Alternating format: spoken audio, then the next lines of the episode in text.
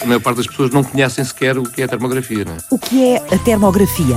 A termografia permite distinguir elementos que se destaquem por terem temperaturas mais elevadas ou mais baixas. A termografia já existe há 60 anos. Começou pela área militar. Sensores que conseguem medir essa radiação e conseguem transformar essa informação da radiação numa informação de temperatura. Para que serve? Controlo de fronteiras, hum. câmaras para controle de fronteiras. Por exemplo, detecção de fugas de água, análise de comportamento térmico de fachadas, detecção de problemas em betão. Podemos detectar numa fachada do edifício onde estão as vigas e os pilares fugas de ar através das janelas. Podemos detectar eh, disjuntores do quadro elétrico defeituosos devido a temperaturas mais elevadas, enfim. A termografia é usada para a produção.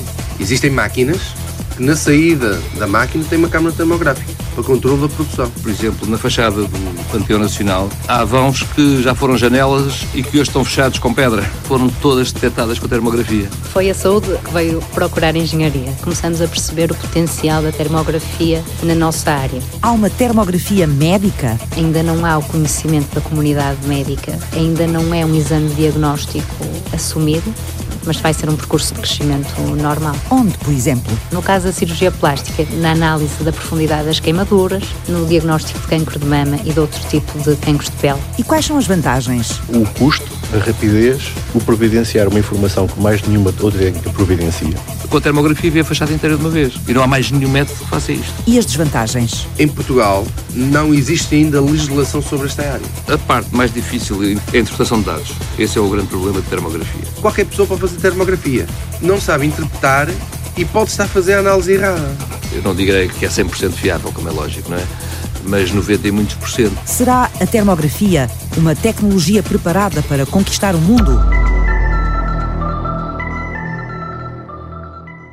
Esta técnica nasce na engenharia, é uma técnica já com alguns anos e teve algum impacto, sobretudo, na questão militar. Toda a gente se recordará da guerra do Irão-Iraque e outras imagens na televisão em que se vê durante a noite eh, os tanques, as pessoas, todos os objetos com temperatura diferente do ambiente. A termografia permite distinguir, eh, no fundo, a uma temperatura mais ou menos constante, elementos que se destaquem por temperaturas mais elevadas ou mais baixas. Em geral, quando temos teremos um tanque, teremos os motores elétricos, os motores de combustão, etc. E, portanto, tudo isso vai produzir calor, as pessoas produzem calor e, portanto, nós vamos conseguir localizar essas pessoas eh, usando este tipo de técnicas. Portanto, era uma forma de descobrir o inimigo. Exatamente, era uma forma de descobrir o inimigo. Joaquim Gabriel coordena o grupo que investiga em automação, instrumentação e controlo da Faculdade de Engenharia da Universidade do Porto. Na prática, tudo o que tem a ver com instrumentos para medir. Medir em qualquer área. E a termografia entrou no laboratório há já alguns anos. Começámos em 2006 com um equipamento militar, obrigou até alguma burocracia adicional, porque tivemos de ter uma autorização especial para poder utilizar esse tipo de equipamento. Nós ficamos limitados à utilização exclusivamente para a área da ciência, mais concretamente na área da saúde, devido a essas características militares que o tornavam mais sofisticado que um equipamento normal de uso comum. A primeira câmara termográfica chegou diretamente dos Estados Unidos. Para quê, Joaquim? Permitiu-nos fazer umas primeiras imagens. Começámos a perceber que teria eh, grande impacto, quer em aplicações industriais, quer na área da saúde, onde o mercado ainda estava por trabalhar. Começámos a investir e temos neste momento oito câmaras termográficas e temos atualmente também o último equipamento que foi comprado, é um equipamento de calibração de câmaras termográficas, ou seja, para nos garantir que de facto aquilo que nós estamos a medir é exatamente o correto e podemos ter confiança nas nossas medidas. Mas o que é que a termografia mede? Qualquer corpo produz radiação em infravermelho e o que nós temos aqui são sensores que detectam, que conseguem medir essa radiação e conseguem transformar essa radiação, essa informação de radiação, numa informação de temperatura. Todos os corpos emitem radiação? São todos os objetos, quer pessoas, quer animais, quer uma caixa, um carro, produz esse tipo de radiação. É, por exemplo, uma das aplicações deste tipo de tecnologia é nas habitações. Na fachada do Panteão Nacional há vãos que já foram janelas e que hoje estão fechados com pedra. Como é que é, Luís? O Panteão Nacional nós fizemos um trabalho em conjunto com o Instituto Superior Técnico e com a Faculdade de História, que foi um trabalho de investigação eh, financiado pela Comunidade Europeia, em que tentamos detectar uma série de patologias eh, e tentamos coisas engraçadas, por exemplo, na fachada do Panteão Nacional, há vãos que já foram janelas e que hoje estão fechados com pedra e que isso se detecta com a termografia, porque as características da pedra não são exatamente iguais, portanto a radiação que emitem não é a mesma. Ah, o que quer dizer que conseguiram inclusive descobrir a morfologia original exatamente. do edifício. Também permite detectar outra coisa, por exemplo, as pedras do Panteão Nacional estão fixadas, a, digamos, as pedras de fachada, com uma, umas peças metálicas que, se, costuma-se chamar gatos. Uh, essas peças metálicas foram todas detectadas com a termografia. Portanto, Não sabia exatamente, que lá.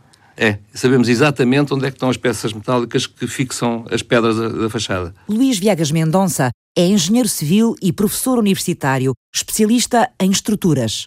Ele trouxe a termografia para a área da engenharia preventiva a inspeção dos edifícios. Fui o, o, primeiro português certificado em termografia aplicada a edifícios. E foi fazer essa formação? Fui, Boston. em Boston. De onde é que tinha o seu contacto com a termografia? Ou seja, como é que se interessou por esta tecnologia? Olha, descobri a termografia através de um trabalho que uns espanhóis tinham publicado sobre um edifício que já não me lembro qual era. Eh, então fiz uma busca, descobri a Lava em Espanha, que era o tal fornecedor de máquinas para a Península Ibérica, que entretanto tinha montado uma empresa em Portugal, que é a MRA, uh, e contactei a MRA. E eles foram extraordinários, emprestaram-nos uma máquina para experimentar. Fez a certificação aonde, engenheiro? Em Boston, na, na FLIR mesmo, na, que chama-se Infrared Training Center, que pertence à FLIR. A FLIR Systems é a principal empresa de produção e comercialização dos equipamentos de imagem térmica no mundo. Foi a ela que a Faculdade de Engenharia do Porto também recorreu para começar a investigar em termografia. As últimas câmaras que compramos são câmaras que trabalham diretamente com os telemóveis e, portanto, permitem uma flexibilidade de utilização bastante grande, naturalmente com uma qualidade mais limitada. Portanto, o que vemos aqui é uma, uma câmara que funciona em eh, Android, mas temos também câmaras a funcionar em iOS. Elas são ligadas uh, aos tablets ou aos telemóveis e permitem obter uma imagem uh, visível e uma imagem de infravermelho infravermelho. Portanto, essa imagem de infravermelho é... Isto é uma aplicação, basicamente, não é? Exatamente. Eh, portanto, isso dá-nos em tempo real um mapa da temperatura daquilo que nós estamos a ver em cada instante e, portanto, permite-nos perceber quais são as zonas mais quentes, as zonas mais frias e depois, eh, de acordo com o que estivermos a olhar, por exemplo, se estivermos a olhar para um comboio, uma roda de um comboio, podemos perceber que há um problema num rolamento ou num contacto, porque desses problemas vão surgir variações de temperatura. Do mesmo modo, na parte humana, também quando alguma coisa corre mal, em geral a temperatura aumenta e, portanto, é um bom sinal. Se houver uma variação de temperatura, teremos ali algum problema que, naturalmente, que só com a ajuda dos médicos poderemos eh, identificar, mas certamente será uma boa ajuda. Estamos a ver ali a mão da Rita e a cara.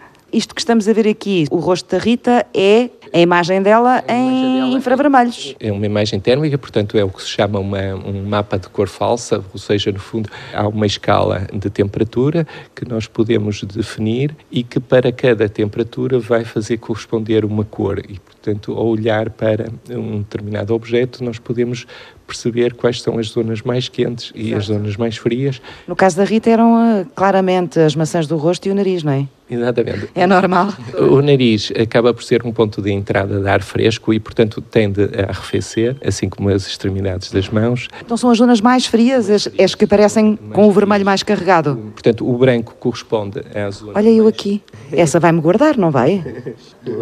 O branco corresponde às zonas mais quentes, em geral. Portanto, vai desde o branco até uh, às zonas escuras. De qualquer modo, as cores em si podem ser personalizadas pelo utilizador. E o que é que faz a Rita Valença Felipe, cirurgiã plástica no Instituto Português de Oncologia e professora na Faculdade de Medicina do Porto, no meio de tantos engenheiros? Foi a saúde que veio procurar engenharia. Começamos a perceber o potencial da termografia na nossa área. No caso da Rita, na área da abdominoplastia. A abdominoplastia consiste na remoção de pele e gordura que estão abaixo do umbigo, pelas mais variadíssimas causas, pessoa que oscilou o peso após o parto, que foi perdendo 20 a 30 quilos após uma cirurgia bariátrica, ou bypass, ou sleeve gástrico, banda gástrica, e portanto temos uma pele a mais, o vulgo pneu e gordura que é necessário remover. Tem havido, ao longo dos anos, várias técnicas a serem desenvolvidas no sentido de melhorar os resultados, diminuir a taxa de complicações, É um procedimento que é muito, muitas vezes realizado, nós não temos um ranking em Portugal, eh, mas nos Estados Unidos ocupa a quinta posição atualmente, no âmbito da cirurgia plástica, claro. Sim. Eh, nós diríamos que em Portugal, pela sensibilidade que vamos tendo, eh, ocuparia a quarta posição, terceira, quarta posição. A Rita queria saber mais sobre a anatomia e o comportamento da parede abdominal num doente sujeito a uma abdominoplastia. Conhecer qual a melhor forma de diminuir os riscos da cirurgia e de obter a recuperação mais rápida. Com a ajuda dos investigadores em termografia da Faculdade de Engenharia, o estudo científico avançou em 20 doentes do Centro Hospitalar de São João, inscritos para abdominoplastia no Serviço Nacional de Saúde. Eu não concordo quando as pessoas dizem assim, eu sou feliz assim. Eu não era feliz assim. Gabriela Oliveira. Eu não tinha complexo nem nada disso, mas eu sou feliz assim, da maneira que eu sou. Agora, de eu poder ir a um sítio qualquer e comprar roupa. Foi submetida a uma cirurgia bariátrica há quatro meses no Hospital da Prelada. Eu já não me lembro como é que eu, que eu soube desta cirurgia. Só que quando cheguei à consulta de endocrinologia, a médica perguntou-me se eu acreditava em contos fadas. E eu disse que não. Dizia, não.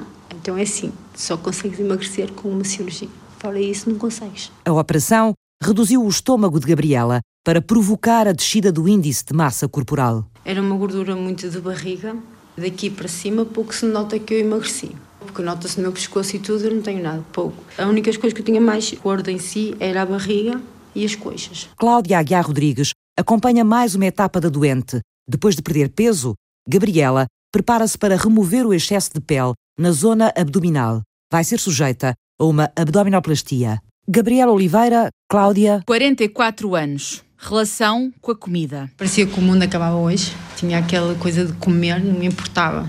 Mas desde que comecei a perder o peso, desde que entrei na. Já vejo a comida como uma coisa que tem que ser saudável, em quantidades reduzidas e nunca exagerar tá, chega, acabou. Gabriela Oliveira pesava 147 quilos, perdeu 60. Foi a médica de família que lançou o alerta. Ela sempre me chateou a cabeça que eu tinha que emagrecer. Dizia sempre, Gabriela, estás muito gorda, Gabriela, estás muito gorda. E cheguei a um ponto agora que a médica dizia-me, olha, agora vais parar de emagrecer, porque senão digo que estás feia.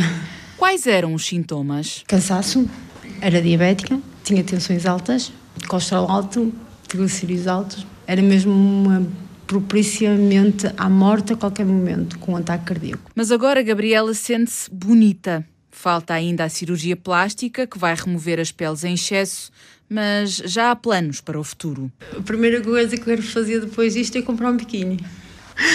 sério, comprar um biquíni. Porque eu nunca usei um biquíni. Um pijama só comecei a usar agora, porque quando éramos gordas não há pijamas para nós. Tudo mudou tudo se distanciou de um passado cheio de medos. Isso levou à separação do pai dos dois filhos de Gabriela.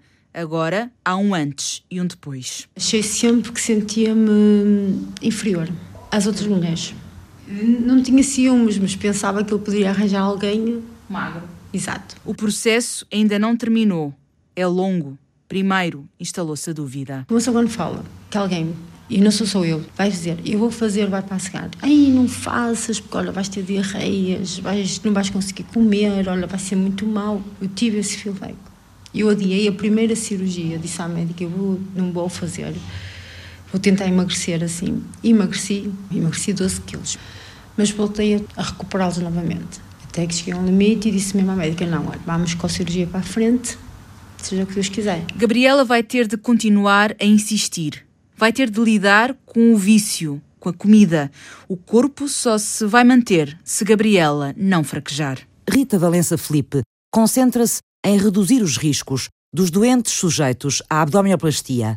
A cirurgiã plástica do IPO do Porto aposta de forma inovadora em tecnologias que possam melhorar o conhecimento e o trabalho dos médicos, como a termografia. A termografia teve um papel preponderante no sentido de nos ajudar a conhecer um bocadinho a anatomia e o funcionamento de algumas estruturas da parede abdominal para melhorar as técnicas que vamos utilizando e que vamos aprimorando. Quando não tinham a termografia, como é que chegavam ao conhecimento dessas paredes abdominais? Muitos estudos de cadáver, isto no, no, nos primórdios. Depois já alguns estudos clínicos, no sentido de nós sabermos que há técnicas que têm mais impacto e, de facto, os resultados para os doentes são melhores, mas nós temos que perceber porque é que isso acontece e a termografia, é uma imagem que nos permite ver, agora mais particularmente no estudo que fizemos, se uma estrutura, se nós a preservarmos, se há ou não vantagem ponto de vista da termografia para o doente. Rita uniu os conhecimentos médicos aos conhecimentos dos companheiros de engenharia da Universidade do Porto.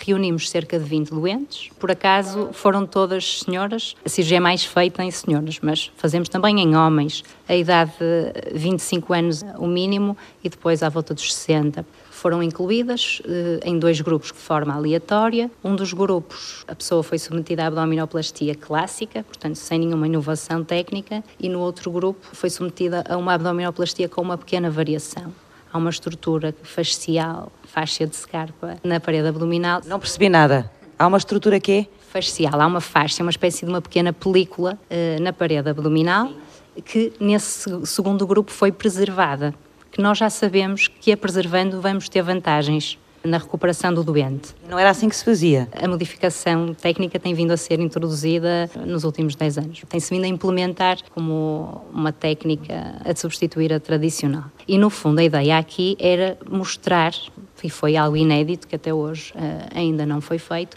com a termografia procuramos investigar se de facto, ao preservar essa estrutura facial, essa nova técnica, se iríamos ter uma vantagem na recuperação do doente, ou seja, seria, neste caso aqui, temperaturas superiores, mostrariam uma melhor vascularização, uma melhor cicatrização, uma melhor recuperação da doente. Como é que foi feito o registro termográfico dos 20 doentes que fizeram a abdominoplastia? Em três momentos, três, quatro momentos distintos, nós fizemos a avaliação termográfica à entrada do bloco, no período pré-operatório. Nós fomos avaliar toda a área abdominal e captar imagens no seu estado ainda vá virgem, sem qualquer cirurgia. No intraoperatório, foram captadas imagens nos dois grupos e depois em dois momentos distintos de pós-operatório, ao fim do primeiro mês e ao fim de seis meses. Os investigadores procuravam nas imagens térmicas saber porquê que a preservação de uma membrana da parede abdominal, a fáscia de Scarpa, durante uma operação para remover a gordura e o excesso de pele do abdômen,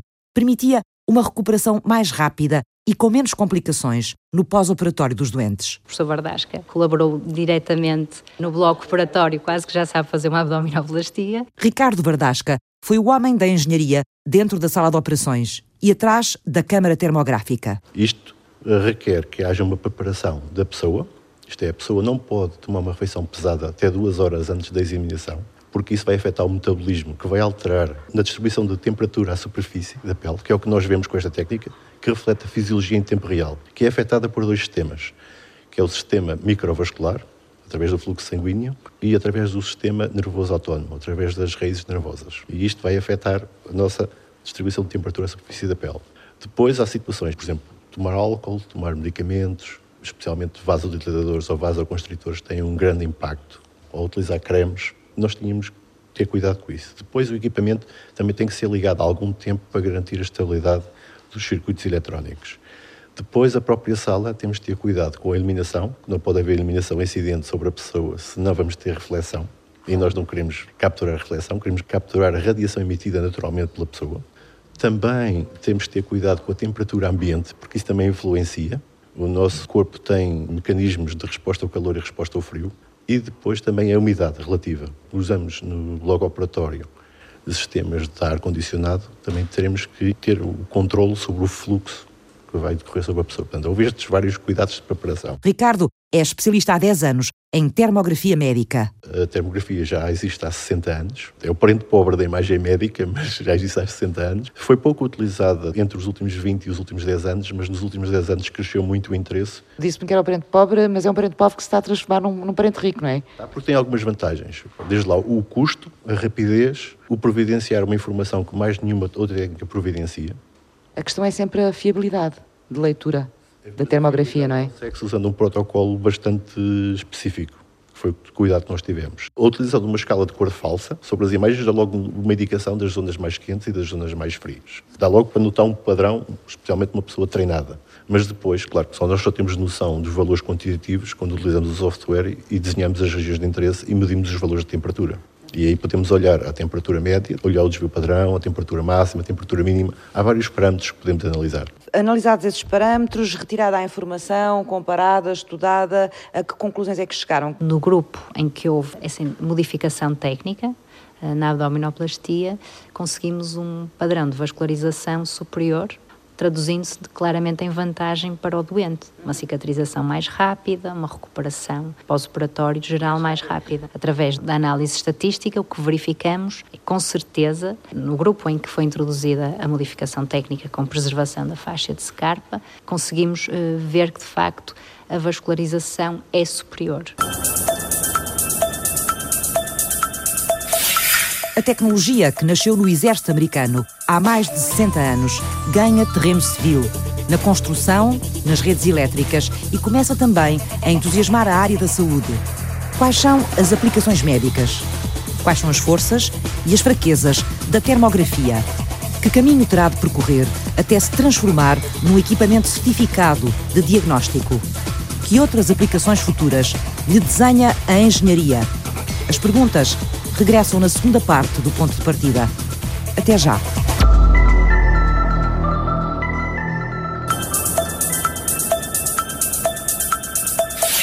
O que é que é mais comum? É haver acumulação de líquido na barriguinha no pós-operatório, chamado seroma. Quando esse líquido é sangue, é hematoma. Muitas vezes podemos ter algumas alterações na cicatrização e até ter mesmo infecção. As complicações de uma abdominoplastia a cirurgia que retira gordura e pele em excesso no abdômen. A abdominoplastia é muito procurada e complicações. A taxa de complicações não é assim tão desprezível. Temos estudos que mostram complicações menores até 40%. Rita Valença Felipe é especialista em cirurgia plástica e decidiu pôr em confronto a forma clássica desta intervenção cirúrgica com novos procedimentos que os estudos apontavam ter benefícios para a recuperação do doente. É uma cirurgia em que nós no pós-operatório colocamos dois drenos eh, e o que se verificou também nesta técnica nova é que de facto a drenagem é muito, muito, muito menor.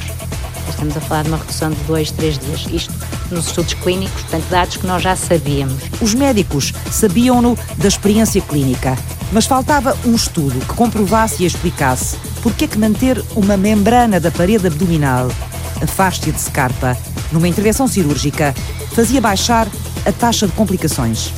A investigadora da Faculdade de Medicina do Porto recorreu à engenharia. No fundo, era validar com uma técnica nova essas vantagens que já tinham sido apresentadas em estudos prévios. E pediu emprestada a termografia. A termografia é utilizada eh, para várias coisas nos edifícios. Detecção de fugas de água, análise de comportamento térmico de fachadas, detecção de problemas em betão, fendas estruturais, para detectar redes de águas, por exemplo, se for água quente. Podemos uh, detectar onde, onde, passam os perfis metálicos do gesso cartonado, por exemplo, na, nas paredes. Podemos detectar numa fachada do edifício onde estão as vigas e os pilares fugas de ar através das janelas, por exemplo, ou passagens de ar.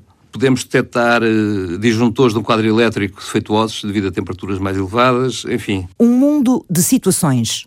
Luís Viegas Mendonça, engenheiro especialista em estruturas, usa a termografia para verificar o estado dos edifícios. A parte mais difícil, independentemente de ser edifícios, ou ser indústria, ou ser eletricidade, é a interpretação de dados. Esse é o grande problema de termografia. Há muita gente que compra uma máquina, mas que depois olha para o boneco, como se costuma dizer, não é? E tira as conclusões erradas. Já apanhamos vários trabalhos com termografia mal feita. Por exemplo, não pode fazer uma termografia à noite se houverem muitas nuvens, porque reflete a radiação infravermelha. Termografia começou pela área militar. E começou pela área militar nos Estados Unidos, como a maior parte das grandes tecnologias que existem no, no mercado, que têm a sua origem exatamente na área militar, foram aproveitadas no sentido de se poder melhorar as condições de exploração de uma instalação, condições de vida, whatever. José Ferreira é engenheiro eletrotécnico e usa a termografia para verificar o estado das redes e dos equipamentos elétricos. Uma das empresas que aproveitou bem a termografia foi a FLIR, é uma empresa americana, para aplicar a diversas áreas. Por exemplo, eh, existem fronteiras eh, mexicanas que eh, existem carros com equipamentos de termografia, com câmaras, em que eles se colocam num ponto de visão, de controle, de forma a que a câmara capte. O carro está completamente escuro, não é? Estão os homens unicamente lá dentro, com os monitores ligados, e através da imagem térmica recebida nos monitores fazem esse controle. As primeiras aplicações que eu tenho conhecimento Sim. que se fizeram foi mais na área mecânica e elétrica, da parte da FLIR.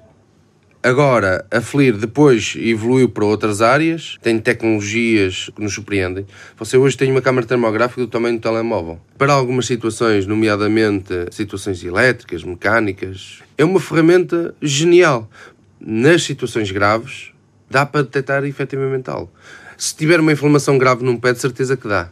Isso eu tenho a certeza absoluta. Bom, e o que é que esta técnica tem de especial que permite lá estar detectar estas coisas que nós, a olho nu, não conseguimos uh, chegar lá? Os raios infravermelhos, ou seja, a radiação, não é visível pelo olho humano. As câmaras termográficas têm uns sensores eh, especiais, digamos assim, que são os mesmos que são usados na visão noturna que a gente vê nos filmes, uh, nas guerras, que se vê as pessoas todas no meio das árvores. É o mesmo tipo de tecnologia e cada material emite uma radiação própria, digamos assim, tem uma característica que se chama emissividade, que é uma característica própria de cada material.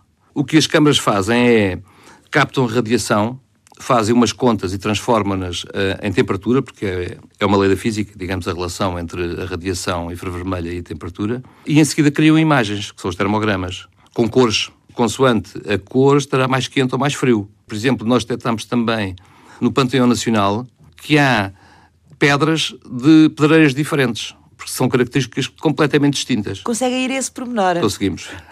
Quase uma espécie de espião é, ou, ou é. detetive tecnológico, digamos assim. É um bocadinho os meios complementares de diagnóstico da medicina aplicados aos edifícios. Quando nós comprámos a primeira máquina de termografia, se não me engano, foi em 2005, fizemos o leasing para comprar, porque na altura era muito, muito caro. Era preciso haver uma licença da segurança americana para a máquina poder ser vendida tinha primeiro que se mandar os dados todos para a América para eles autorizarem a venda da máquina. Estas câmaras, todas elas trabalham numa mesma base. São recolhidas as ondas de infravermelho, numa frequência e um determinado comprimento de onda.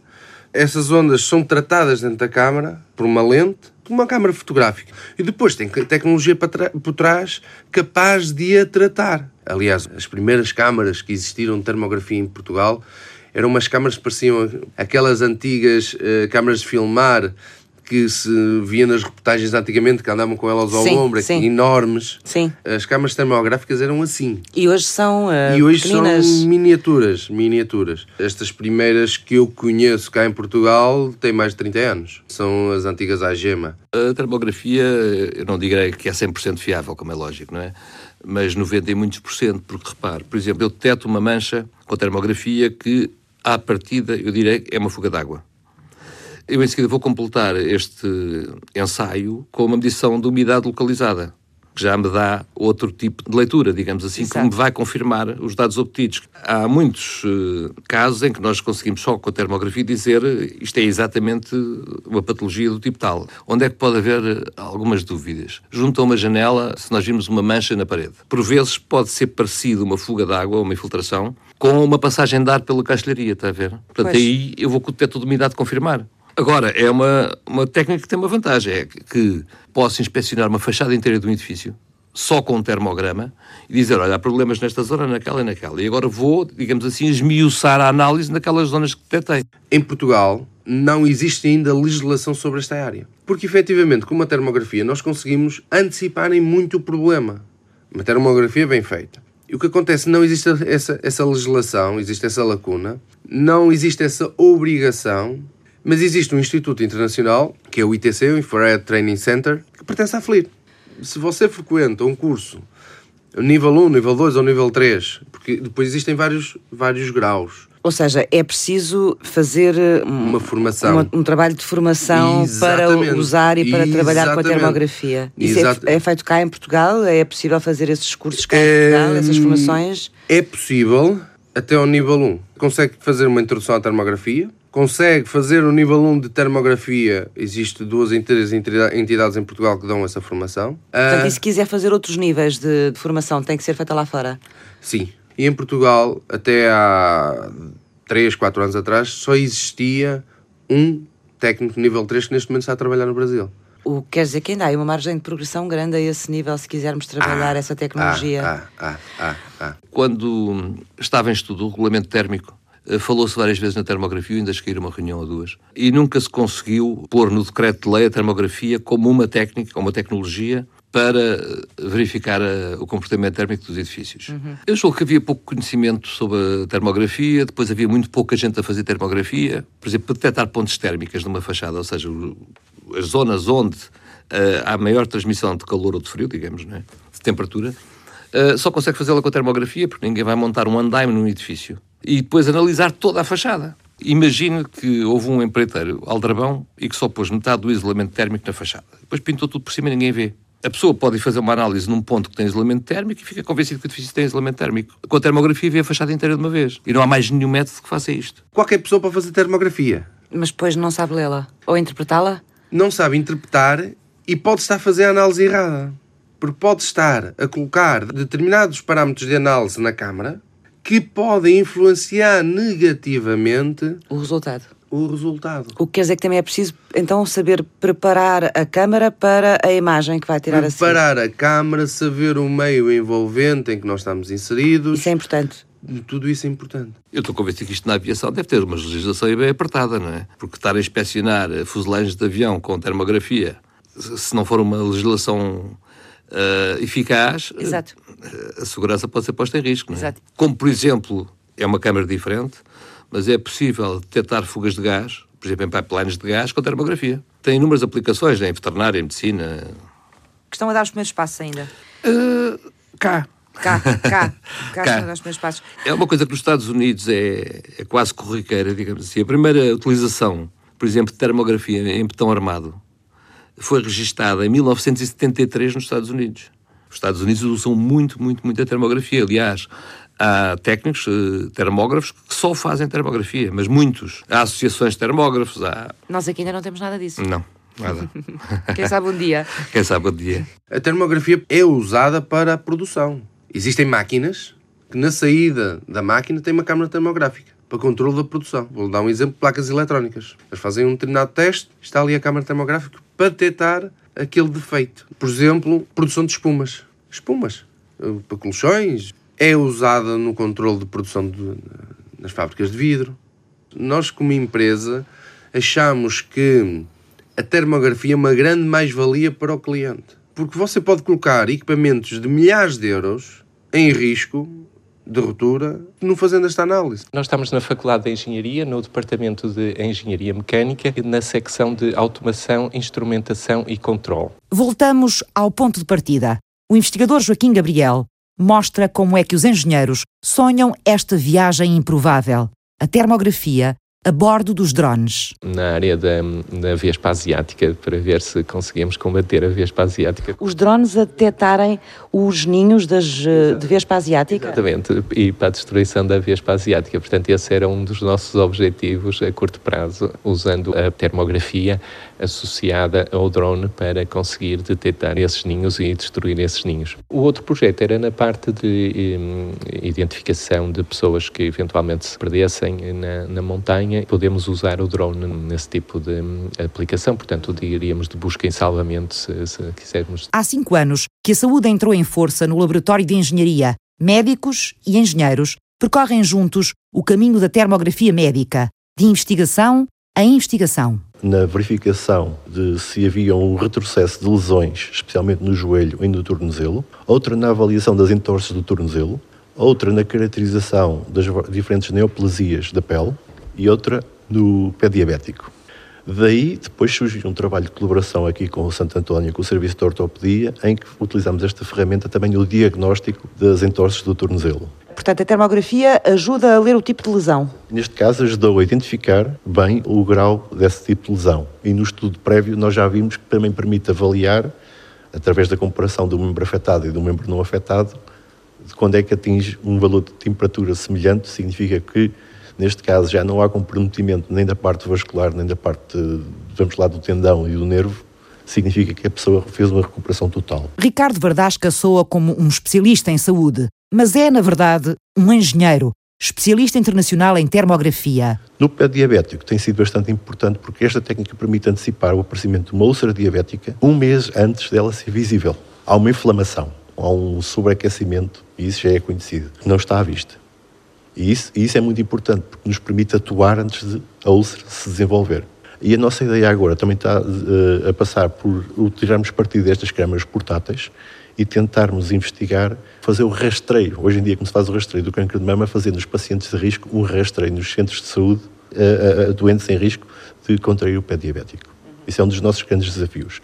Outro também, em que vai ser também feito com a Rita, é levarmos mais à frente aquilo que já foi feito no câncer de pele e tentarmos saber mais sobre os diferentes cancros de pele e a sua assinatura térmica. Talvez nos permita conhecer muito melhor e também no futuro ajudar na documentação dos vários tratamentos que são feitos aos cancros de pele. Aplicar a termografia à detecção do cancro de pele é o projeto em que o engenheiro Ricardo Vardasca e a cirurgiã plástica Rita Valença Felipe embarcam agora, encorajados pela informação que a termografia trouxe às técnicas usadas na abdominoplastia. As indicações desta cirurgia passam por eh, a pessoa que quer apenas melhorar o contorno corporal, ou no pós-parto, ou após as oscilações de peso, mas temos também pessoas que perderam muito peso através da cirurgia, cirurgia bariátrica, e esta cirurgia tem de facto um cariz estético, não, não vamos negar, mas nesse nicho de pessoas, muitas vezes nós apenas vamos melhorar-lhes a qualidade de vida, ou seja, melhorar-lhes a higiene, a autoestima, eh, em que o simples facto de remover o,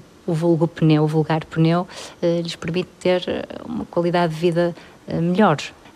o simples vestir-se, o tomar banho, a higiene, pronto, o que nós possamos imaginar. Nesse caso, nós não chamamos abdominoplastia só, é uma abdominoplastia de limpeza ou paliativa, ou seja, não tem um objetivo principal estético, mas é sobretudo funcional tentando melhorar a qualidade de vida da pessoa. É no gabinete que Manuel Maia mostra as fotos das últimas cirurgias que fez. Este é o caso em que eu fiz ao mesmo tempo, fiz circular e as coxas. Tem para aqui 1,20m de comprido, já viu? Este aqui era o umbigo, isto que saiu e isto ia lá para trás. Isto é uma cirurgia, isto é uma cirurgia muito interessante. Como é que se mede a obesidade? Acima de um índice de massa corporal, isso é um, um valor muito relativo. De 30, de 29, 30, consideramos que o indivíduo é obeso. Ao gabinete do Dr. Maia chegam os doentes que passaram pelo processo de perda de peso. Chegam para pedir um novo corpo. Numa primeira fase, o doente é dirigido à nossa especialidade de cirurgia geral, que, em consulta do grupo, decide qual o melhor tratamento a fazer para que o doente perca o peso.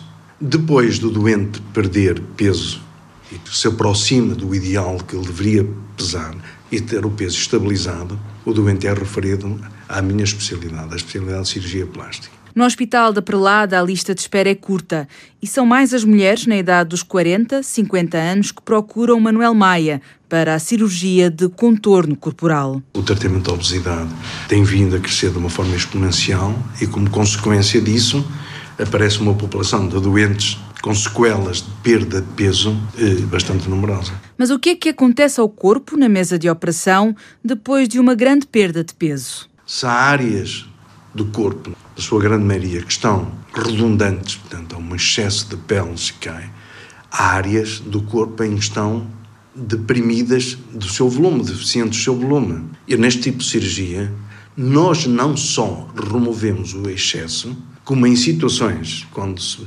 torna adequado, movemos tecidos. Um processo longo. 5, 6, 7 horas. Nós aqui temos isto otimizado com o recurso é uma equipa de intervenção cirúrgica bem alargada, assim, como de enfermagem e como anestesistas já muito adaptados, adequados a este tipo de cirurgia. Longo é também o caminho psicológico que o doente tem de percorrer. É de uma mulher que, com autoestima perfeitamente degradada, que não se despe em frente ao marido, que não consegue ir à praia, que não, consegue, não tem roupa que lhe sirva, que a pele macera e que cheira, eh, chamada intertrigo.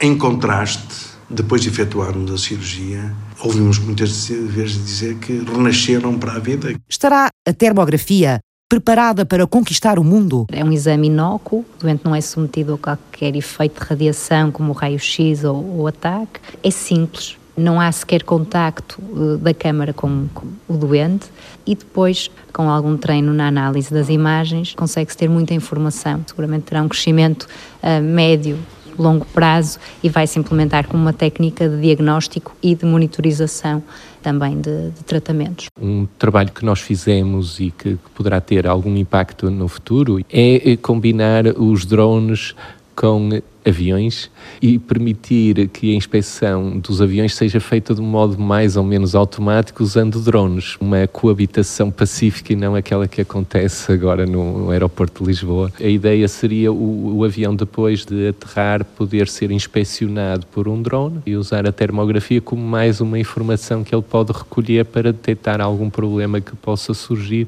e com isso evitar-se uh, os acidentes. Outras duas áreas de aplicação é a agricultura, também permite identificar patologias das plantas na folha e especialmente eu acho que na hortofruticultura em Portugal ainda está pouco por explorar, também nas vinhas, por nós vermos a dificuldade de, de irrigação ou até o despistamento de pragas, interessante, tal como a medicina é a medicina veterinária. Os animais também não se podem queixar e todas as ferramentas são bem-vindas para ajudar no, nos diagnósticos e na utilização dos tratamentos. A minha ideia era, podemos dar uma volta aqui no laboratório, falar um bocadinho da termografia primeiro e depois falamos do estudo? Pode ser? Pronto. Fizeram este programa Joaquim Gabriel. Os fabricantes tentarão eh, ter imagens com tamanhos cada vez maiores e com isso, de uma vez só, ter mais informação. Penso que poderá ser essa a evolução. Rita Valença Filipe Penso que, diria, médio e longo prazo será uma técnica que de facto se vai implementar. É um exame inócuo, o doente não é submetido a qualquer efeito de radiação, como o raio-x ou o ataque. É simples. Ricardo Verdasca. Neste momento, precisamos que também a parte tecnológica acompanhe o desenvolvimento da aplicação clínica. E essa vai ser uma das preocupações, diria, nos próximos dois anos. Gabriel Oliveira. Desde que eu fiz a cirurgia, deixei de comer aquilo que fazia-nos mal. Tenho a minha amiga que é a minha balança. Manuel Maia. Estou? Diga. Não, agora estou ocupado e vou depois vou lá, Cláudia. E qual é a doente? Qual da? Ela pode aguardar cá fora e depois eu vejo. Está bem? Obrigado, Cláudia.